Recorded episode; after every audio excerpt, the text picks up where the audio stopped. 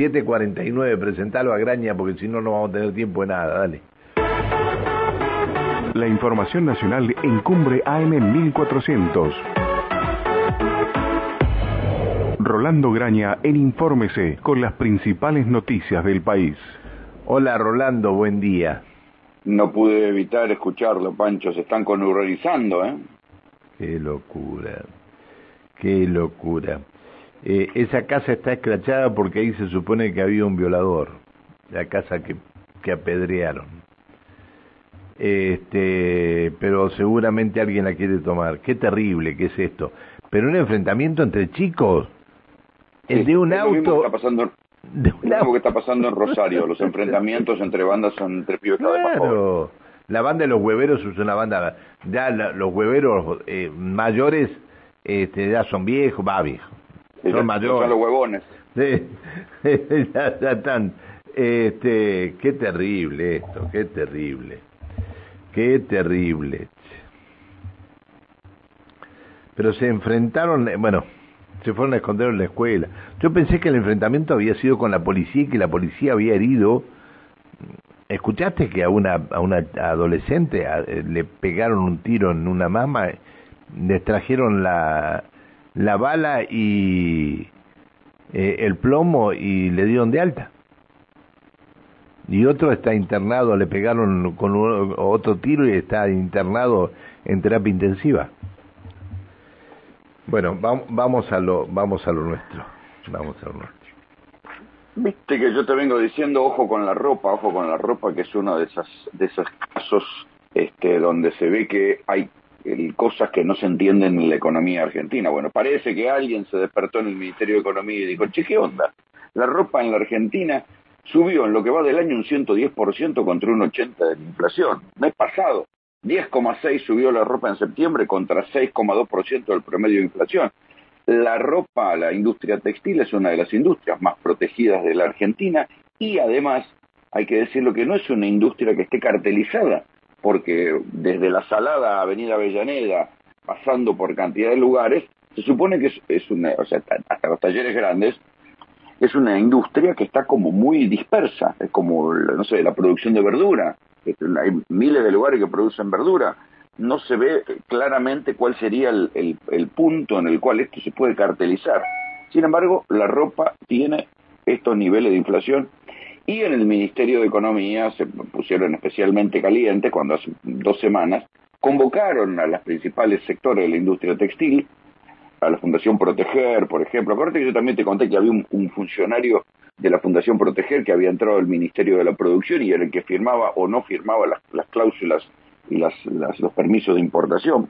Bueno, los citaron a una reunión para ver si lograban frenar el aumento de precios y antes de entrar a la reunión se habían despachado con un 20% de aumento. ¿Para qué? Los muchachos de masa se despertaron y dijeron, che, estos nos están tomando el pelo. Entonces agarraron y ahora están estudiando abrir las importaciones. Fíjate el disparate este. Un jean, viste que yo siempre te digo, un jean promedio cuesta, un buen jean en Estados Unidos cuesta 30 dólares. Si lo tuviera que pagar al dólar Qatar, serían nueve mil y pico de mango. Acá, un jean en un shopping más o menos te cuesta arriba de 20 lucas. Hay un ejemplo que sacaron en el Ministerio de Economía que dicen que un jean, por ejemplo, si vos lo pedís por una empresa de estas que te mandan puerta a puerta, viste que hay empresas que te mandan puerta a puerta de Estados Unidos, con todos los impuestos, con todos los fletes, con todos los permisos, te cuesta 7 mil pesos. Mientras que en un, shopping, más o menos, un jean te cuesta 20, 20, 21 lucas. Entonces le dijeron, venga muchachos, vengan para acá, ustedes tienen tal nivel de protección que están haciendo que la ropa sea uno de los factores que más incida en el costo de vida y después esto genera que vuelven a remarcar por las dudas. Así que el, gobierno quiere hacer de la industria textil un caso testigo como para ver si empiezan a em, bajar los precios sector por sector. Esta fue lo mismo que le dijeron a los fabricantes de neumáticos, acordate, cuando dijeron, miren, no puede ser que eh, ustedes no terminen de acordar con el gremio de los neumáticos un buen aumento de sueldo, que termine este conflicto, por más que lo del sindicato de neumáticos tengan una manga de troscos perdidos, arreglen de una buena vez porque si no les abrimos la importación de neumáticos y ahí se acabó el conflicto en un día. ¿sí? Porque las tres este, fabricantes de neumáticos de la Argentina dijeron, ok, arreglamos y arreglaron. Ahí entonces este mismo criterio lo quieren aplicar para las textiles. Los van a sentar y le van a decir, ¿saben qué? Si no eh, bajan los precios, nosotros vamos a abrir la importación de textiles. ¿De dónde? De los dos gigantes que tenemos acá en, zona. Brasil por un lado y, China por otro. Ustedes mismos, ya lo hablamos Pancho, cruzando la cordillera, la ropa vale muchísimo más barata en Chile. Y Chile no produce no tiene casi industria textil. Entonces, esto por esto el gobierno está diciendo, bueno, córtenla con estos aumentos, todo bien con la industria nacional, pero la industria nacional está generando que la ropa en la Argentina, que en otras partes del mundo es un commodity, uno puede vestirse barato, eso es una mejora real en el ingreso de los trabajadores, que cuando vas a comprar no sientas que te están arrancando la cabeza por un par de zapatillas. Bueno, así entonces es que se está discutiendo cómo hacer si le tienen que abrir la importación a los textiles. También hay que decir que los lugares que tienen importación textil no es que venden más barato. ¿sí? Porque, por ejemplo, Sara tiene importación textil y no es que venda más barato, vende igualmente caro que vende lo que, lo que venden los fabricantes nacionales. Ahora, yo te digo una cosa. Una intervención inteligente. Yo te digo una cosa: una misma marca de jean en Neuquén vale un 30 o un 40% más que en Buenos Aires y un 20% ah, más que en Chipoleti. Ah, claro, seguro. Eso es según la cara del lugar, ¿viste? Te cobran, los costos en la Argentina funcionan según la cara del cliente, según la cara del lugar. Mirá, claro. Mirá lo que me están escribiendo. En 11 compré un jean en 7 mil pesos. En Villa Crespo el mismo valía 14 mil. En bueno, en un negocio en Neuquén 20 mil. El mismo jean. Sí, claro, claro. Y se agarran de detalles. Hay que decir que la industria textil es una industria que hoy por hoy los países centrales la desprecian, no la tienen más. es una industria como de bajo valor agregado. Por eso queda desplazada a los países periféricos como la Argentina. Pero lo loco es que en los países periféricos, por tener industria textil, es barato.